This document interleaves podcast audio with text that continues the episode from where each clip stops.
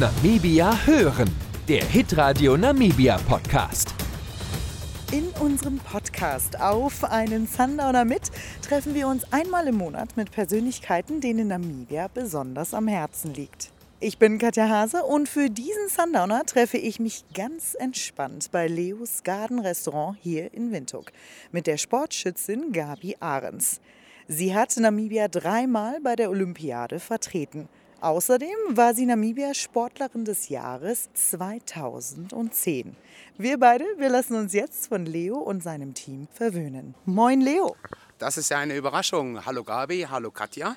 Leos Garden Restaurant ist ja ein recht neues Restaurant noch. In 2019, Oktober, haben wir hier angefangen. Tollen Ambiente mit den alten Bäumen, mit der alten Bausubstanz eine ganz tolle Atmosphäre.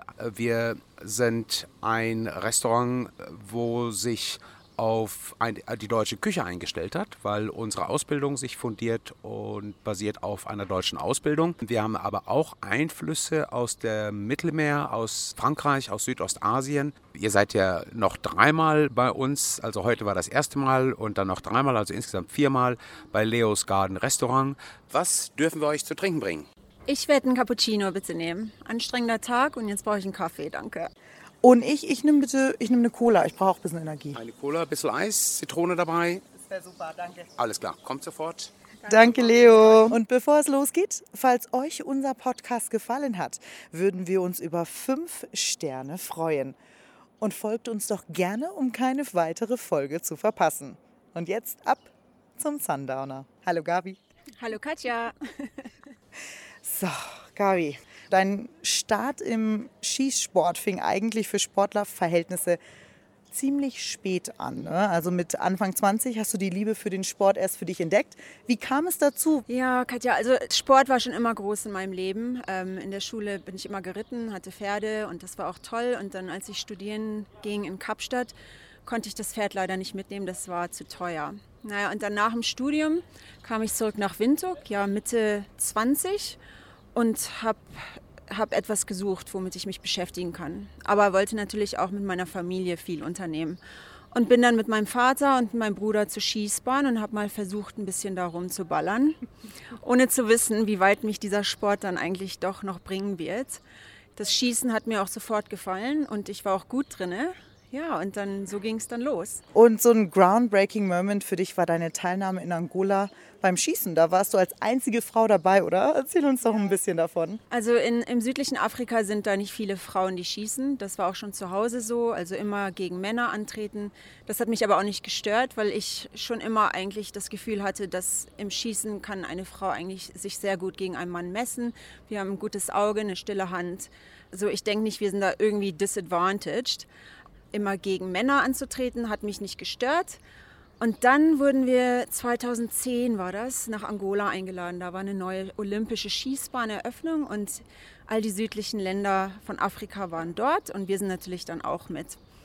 Und da waren 40 Männer und die Gabi als einzige Frau.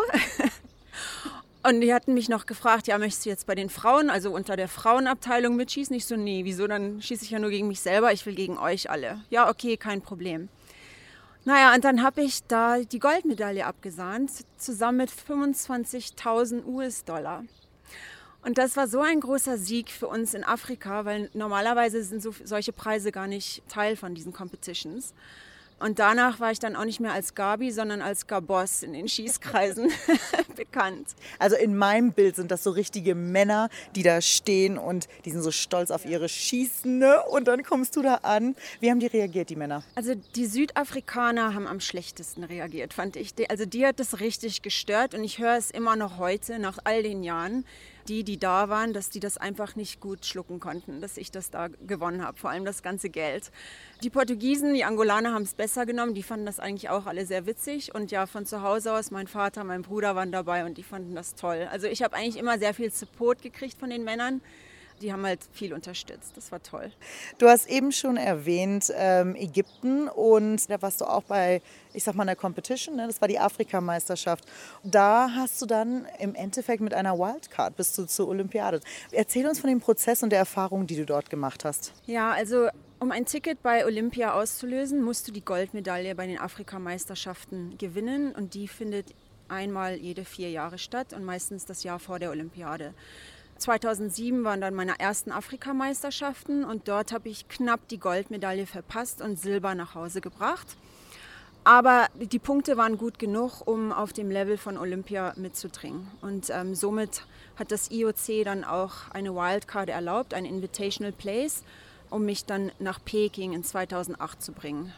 Danach die Olympiaden, muss ich dazu sagen, 2011 für London und 2015 für Rio hatte ich dann die Goldmedaillen gewonnen. Also da hatte ich ein direktes Qualifying-Ticket.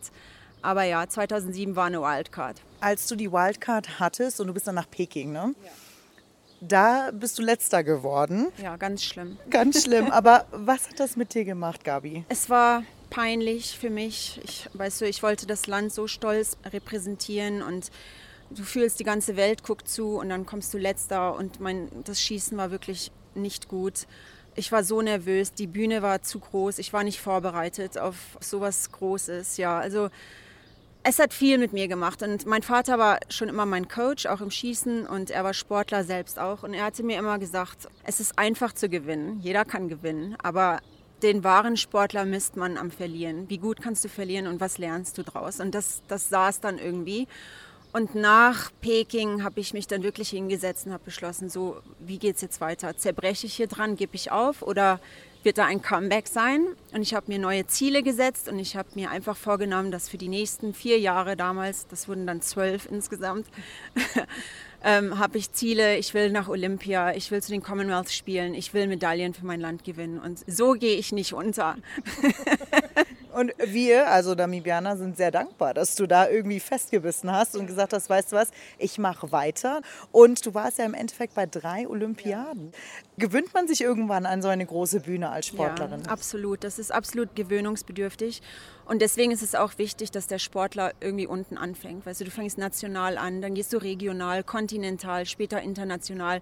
Und Olympia sollte eigentlich die letzte Bühne sein. Das ist auch die größte.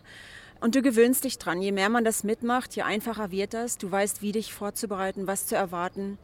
Ich hatte mir dann später auch einen Mental Coach dazu genommen, der mir geholfen hat mit Meditation und Mindfulness und Affirmations, das mir sehr geholfen hat mit Focus das wird einfacher. Der Anfang, denke ich, ist immer schwer bei jedem. Ja, ich glaube, das ist so wie so ein kleines Kind in so einem, in so einem Candy Shop. Ich meine, das sind ja unfassbar tolle Sportler, die dabei sind. Da habe ich actually eine Story. Ich saß in Peking 2008 im Athletendorf im Esssaal neben so einem Typ und alle haben den angeguckt und Selfies gefragt und ich wusste nicht, wer das ist. Und dann habe ich ihn später gefragt, sag mal, wer sind die alle? Was wollen die von dir? Turns out, das war Andy Murray, ein Profi-Tennisspieler von England. Das hat mir aber dann auch noch nichts gesagt. Und wenn ich jetzt zurückdenke, wie naiv warst du, Gabi? Weißt du, du saßt da zwischen diesen Sportlern, diesen Superstars und ich wusste gar nicht, wer die alle sind. In Namibia schießen wir auf dem Schießstand, da guckt keiner zu und auf einmal stehst du da auf dem Schießstand, wo 10.000 Leute dir zugucken. Das macht alles ganz anders, ja, ganz andere Bühne. Hattest du auch Momente in deiner Zeit, wo du bei der Olympiade dabei war oder als aktive Sportlerin, wo du gerne zurückdenkst? Ja, mein absoluter Highlight war die Medaille bei den Commonwealth Spielen 2010 in New Delhi. Dieser ganze Trip war eine Riesenherausforderung. Bis zwei Wochen vorher wusste ich immer noch nicht, ob ich im Team bin oder nicht. Dann kommst du da an im Athletendorf und es ist noch eine Baustelle, weißt du, nichts ist fertig, du wirst krank vom Wasser. Unser Teammanagement war mehr interessiert im Shoppen als im Teammanaging. So, da waren so viele Challenges, aber bei diesem Trip habe ich mir einfach vorgenommen, nichts geht mich absetzen. Ich werde einfach das Beste draus machen und das Positive in jeder Situation suchen. Und das hat sich zu meinem Schießwettbewerb übertragen und ich konnte irgendwie gar nicht vorbeischießen. Und ich werde nie den Moment vergessen, wie ich mich umgedreht habe nach dem letzten Schuss und mein Vater hat mir gezeigt, du kamst Dritter. Ähm, ja. das war so stolz und das hat alles irgendwie, it made it worth it. Die ganzen Opfer, die du bringst, das war ja, das war, das war einer der Highlights. Und dann denke ich auch als Fahnenträger in London 2012 hat der Präsident mir die Flagge übergeben und damit ich Team Namibia ins Stadion einführe. Das war ein richtig stolzer Moment, ganz toll. Ja, und dann halt die Afrikameisterschaften und das Ticket zur Olympia, die direkte Qualifikation. Das, das hat das alles worth it gemacht. Und ich glaube, das ist ein ganz guter Übergang, denn Ich meine, als Sportler oder als Athletin, ne, man hat ja nur eine gewisse Zeit. Irgendwann sagt der Körper auch so, jetzt reicht's. Oder man hat vielleicht andere Pläne mit seinem Leben. Viele Sportler haben ja auch Post-Olympic Blues. Ist das ein Begriff, den, wo viele Athleten mit zu kämpfen haben? Ja, das ist auf jeden Fall ein Begriff, der die Wirklichkeit ist für die meisten Athleten. Ähm, nach den vier Jahren hast du auf dieses große Ziel hinauf gearbeitet und dann kommt die Olympiade und für zwei Wochen ist alles ein super Highlight und eine Party und danach ist es vorbei. Und was dann? Ja, dann kommt die große Lehre auf einmal hast du so viel Zeit und du weißt nicht, wie es weitergeht und man muss sich dann wirklich überlegen, machst du es nochmal vier Jahre? All diese Opfer bringen, ist es das wert? Als Athlet bist du sehr zielorientiert und wenn du auf einmal kein Ziel mehr hast, dann musst du irgendwie dein Leben umdenken und dich ganz umstellen. Und das ist nicht so einfach. Und bist du persönlich auch in so ein Loch gefallen? Ja, dreimal äh, nach jeder Olympiade. Ich wusste aber nach Rio, das waren dann zwölf Jahre Leistungssport auf der Ebene, dass ich ähm, nicht weitermache. Es war es mir einfach nicht mehr wert. Ich habe alles, was ich mir in den Kopf gesetzt hatte als Ziele, hatte ich damals erreicht. Und ich wollte auch ein mehr balanciertes Leben leben. Ich wusste, da ist mehr als nur Sport. Ich wollte eine Familie gründen. Ich wollte auch meinen Eltern den Pension gönnen, weil die mich ja eigentlich die ganze Zeit mitfinanziert haben. So, ich wusste, ja, das Leben hat noch mehr als Sport, worauf ich mich fokussieren kann, ähm, hat mich zwar noch nicht ganz losgelassen, der Sport. Ich bin immer noch sehr im Sport tätig. Ich habe dann ein Master's Degree in Sports Management gemacht. Das hat mir dann auch ein neues Ziel gegeben, was einen dann doch dolle hilft, um aus diesen Post-Olympic Blues rauszukommen. Und dieser Schritt, wo du gesagt hast, weißt du was, ich glaube, jetzt ist für mich das Ende der Sportlerkarriere. War das ein leichter? Für mich war es einfach. Ich wusste schon vor Rio, dass ich nach Rio aufhöre. Ich denke, was es einfach gemacht hat, ist, weil ich meine Ziele erreicht hatte. Das Einzige, was mir jetzt noch fehlt, ist eine Olympiamedaille und die ist eh nicht garantiert. Und nochmal vier Jahre alles hängen lassen, nur für etwas, was nicht garantiert ist, das war es mir einfach nicht wert. So, für mich war es einfach, I was ready, ich war, ich war müde, das hat auch schon zu viel Geld gekostet. So, ja, ich habe die Flinte auf den Tisch getan nach Rio, nach dem letzten Schuss mit einem Lächeln auf mein Gesicht und ich wusste, it's, it's done. Da war Closure. Du hast immer noch weiter gearbeitet, Gabi. Das war, glaube ich, auch ein Halt, oder? Ich denke, das ist, was es für mich auch einiges einfacher gemacht hatte. Ja, ich war nie Profisportler. Ich habe immer gearbeitet, volltags. Und dann in meiner Mittagspause oder nach der Arbeit und am Wochenende habe ich meinen Sport getrieben. So, ich hatte diesen Halt, diese Routine von Arbeitsplatz, weißt du, Gehalt und darauf konnte ich mich dann auch stürzen nach dem Sport. So, da war etwas, was mich aufgefangen hat nach dem Sport. Das haben viele nicht. Das kann, denke ich, ziemlich schwierig werden für, für Athleten. Du hast es schon erwähnt, du hast nach, nach dem Sport, also nach der Karriere, ähm, hast du nochmal die Schulbank gedrückt. Du hast Sportmanagement studiert und du setzt dich sehr für junge Sportler ein heutzutage noch. Unter anderem bist du ja auch im Vorstand des namibischen Olympischen Komitees. Warum ist dir das wichtig? Ich meinte, ich bin eigentlich immer noch der Meinung, dass ich sehr viel beitragen kann, weil ich Athlet war ich habe die Erfahrung gemacht, ich weiß, wie sich das, das, anfühlt. Und das hat mir als junger Athlet damals sehr gefühlt, um einfach diese Vertrauensperson in den Leadership Positions zu haben, um jemand da zu haben, der schon da war, der das mitgemacht hat und der dann auch die Entscheidungen für die Athleten trifft. Und das ist heutzutage immer noch mein Drive. Ist, ich möchte irgendwie zurückgeben. Ich möchte den jungen Athleten das geben, was ich vielleicht nicht hatte als Athlet. Und, und sicher machen, dass die Entscheidungen, die getroffen werden für Athleten, auch den Athleten im Mittelpunkt halten ja, ich habe dann ein, ein Master's Degree in Sports Management durch die IOC vollständigt mit meiner These, wie man den Athlet unterstützt, vor allem auf diesem Elite-Level. Und das ist halt immer noch, worauf ich mich jetzt heute konzentriere. Ich glaube, A, Vorbild ist ein wichtiger Punkt. Man braucht irgendjemanden, mit dem man sprechen kann, der das da versteht. Aber noch eine zweite Sache ist finanziell, oder? Ich meine, es ist nicht gegeben, dass man, ja, man hat das Talent. Aber wie finanzierst du dir das überhaupt? Ne? Und das ist ja auch etwas, was für dich wichtig ist, dass du sagst, weißt du was, wir schauen uns das an finanziell. Wie schaffen die jungen Sportler das? Ja, also da ist finanziell abgesehen ist da eigentlich nicht sehr viel Support in Namibia, leider. Wir sind eine dritte Welt. Ich meine, unser Staat hat ganz andere Sorgen und da steht Sport immer, denke ich mal, im Hintergrund. So als Athlet hast du es hier wirklich schwierig, wenn du nicht diese Unterstützung von zu Hause hast oder die Finanzen. Und das ist ein Ding, was ich auch immer wieder drauf dringe, ist, dass die Athleten, obwohl die ihren Sport machen, dass die weiter studieren oder weiter arbeiten, dass die irgendwie doch independent werden vom Sport und diese Finanzierung absichern, nicht nur durch den Sport, sondern einfach durch andere Ebenen auch. Also ich denke, Athleten, die leben ja wirklich war für diese Events, ne? Und das war's. Womit verdienst du da überhaupt dein Geld? Ja, ich denke, das hängt von deinem Sport ab. Ich meine, wenn du 100 Meter oder 200 Meter sprintest, das sind die großen Events auf der Olympiade auch, wo die großen Sponsor mit dran hängen. So, wenn du da gut bist, kannst du richtig große Sponsorships ziehen. Aber wenn du im Schießen der Weltmeister bist, wirst du garantiert trotzdem nicht genug Geld durch Sponsors kriegen, weil das ist einfach kein Spectator-Sport. So, du musst irgendwie, weißt du, die Finanzierung woanders absichern. So, das hängt viel vom Sport ab. Fußball wieder eine ganz andere Sache. Da kannst du richtig gute Kohle verdienen, wenn du gut genug bist. Aber ich denke trotzdem, wie du auch schon vorher sagtest, Sport hat nur ein, eine gewisse Zeitspanne und danach ist noch viel Leben dahinter. Und das kann nicht nur immer alles Sport, vom Sport kommen. So, es ist wichtig, um diese Balance zu finden, dass da noch was anderes ist, ein, ein Beruf, auf den du dich konzentrieren musst, wie es weitergeht nach dem Sport. Ganz großes Thema für jeden jungen Menschen ist natürlich auch ein Support-System. Also das heißt, die Familie, die hinter einem steht, die da irgendwie ein bisschen hilft. Und ich glaube, viele Athleten, ich meine, kommen aus den Gegenden, wo wo nicht viel ist. Man merkt, die sind gut. Und dann was? Ja, das, das finden wir auch mehr und mehr. Manche von denen kommen wirklich aus den Villages. Da ist überhaupt kein Support hinter denen. Und das macht die auch sehr angreifbar.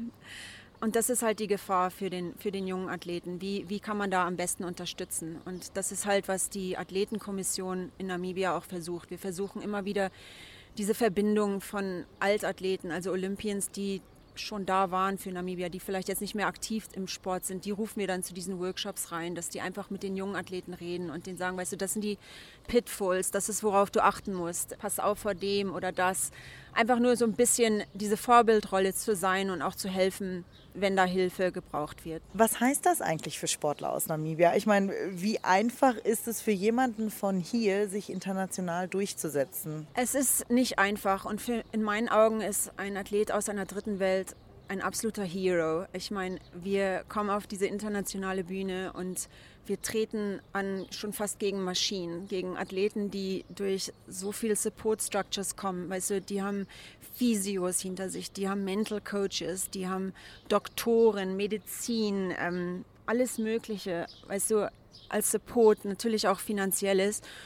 Und wir haben das nicht zu Hause, du, wir sind ganz total auf uns allein eingestellt und müssen noch, weißt du, Geld einbetteln, um irgendwie noch einen Flug nach Europa finanzieren zu können. Und dann stehst du da meistens alleine oder vielleicht noch mit einer Person, die dich begleitet. Und ja, andere Athleten haben Riesenteams hinter sich. Es ist nicht einfach und es ist auch intimidierend. Aber deswegen halt die Athleten, die es schaffen aus der dritten Welt, um etwas zu erreichen, international, die sind für mich richtig tough und echte Heroes und ja. Nein, das ist schön. Und Du bist auf sehr vielen Komitees und unter anderem bist du ja auch bei dem WADA, die Anti-Doping Agency. Ähm, und ich bin ja immer ein bisschen naiv, muss ich sagen, Gabi, weil ich denke mir immer so, Doping in Namibia, nö, glaube ich nicht. Äh, kann ich mir nicht vorstellen. Aber ihr hattet auch Fälle hier, ne? Ja, wir haben ab und zu mal, zum Glück nicht so oft, sind da doch schon Fälle von positiven Testen. Das wurde zwar noch nicht so auf die große Glocke gehangen, vielleicht auch gut so. Aber es wird gedopt, leider, und nicht genug getestet. Wie kann ich mir das vorstellen? Weil für viele Sportler ist natürlich auch der internationale die internationalen Spiele das erste Mal, dass die wirklich damit in Kontakt kommen, oder? Ich meine, vorher sind die auch so naiv wie ich? Ja, das, das war bei mir so. Das erste Mal, dass ich mit Anti-Doping-Regulations oder Testen in Kontakt kam, war auf internationaler Ebene. Und es ist schon wichtig, dass diese Education zu Hause passiert, dass die Athleten wissen, worauf lassen die sich ein weil die haben viel zu verlieren. Nicht nur ähm, deine Gesundheit, ich meine, da sind so viele Risks associated mit ähm, Doping, gesundheitlich, aber auch deine ganze Sportkarriere kann damit hin sein. Ähm, du kannst einen ganz schlechten Ruf bekommen, deine, dein Land, das ist eine Blamage fürs Land. So ist es wichtig, dass die Athleten wissen, was sind die Regeln, wie verhält sich der ganze Prozess, wenn du getestet wirst, was sind deine Rechte, damit das auch nicht dein Wettbewerb negativ beeinflusst. Weißt du, das ist extra Stress, den, den man nicht braucht. Und wie ist das so, die Jungen? Nimmt die das auf? Ja, doch. Ich, ich finde immer, die sind sehr interessiert und auch sehr, ähm, sehr dankbar für die ganze Information. diese Information sollte eigentlich von denen ihren ähm, Coaches oder Federations kommen und das tut es öfter nicht. So, dann ist das ja kurz vor den Spielen, haben sie qualifiziert und dann zum Glück gibt es das Olympische Komitee, das dann nochmal nachhakt, um sicher zu machen, wisst ihr, was da auf euch zukommt, seid ihr vorbereitet. Ja, und das ist halt so mein Drive, was ich sicher machen möchte, um den Athleten so mitzuhelfen. So, Gabi, jetzt sind wir an dem Part angekommen, wo wir ganz viele Schritte zurück machen. Obwohl du den Sport so spät für dich entdeckt hast, also den Skisport. Da hast du ganz am Anfang auch gesagt, Sport war für dich immer schon ein wichtiger Teil von deinem Leben. Du hast Reitsport gemacht und so weiter und so fort. Welche Rolle spielt dabei dein Papa für dich? Die größte. also mein Vater war Profi-Fußballspieler und ich bin eigentlich basically auf dem Fußballfeld groß geworden neben ihm und habe ihn immer angehimmelt, himmel ihn heute noch an. Und er war auch mein großes Vorbild. Und ich weiß, ich habe immer sein Foto angeguckt, als er Sportler des Jahres 1967 war für Fußball. Und gedacht, in seine Fußstapfen möchte ich einfach mal treten. Also das war so immer mein Ziel, irgendwann mal Sportswoman of the Year zu werden, so wie der Papa. Und das habe ich dann auch geschafft. Also einmal habe ich diesen Titel bekommen, 2010 glaube ich war das. Und ja, einfach nur das große Vorbild heute noch in Business und in Sport. Er hat mir so viel beigebracht, so viel gelernt und ja, ich denke, weil er selber Athlet war und selber auf dem Level mitgemacht hat, habe ich ihn auch dann auch zugehört öfter. Weißt du, ähm, er war da, er hat es erlebt und ja. Hat er dich begleitet auch zu den Olympiaden? Er war immer dabei, seit Anfang an, immer, immer mitgemacht, immer überall mitgetravelt. Ach schön.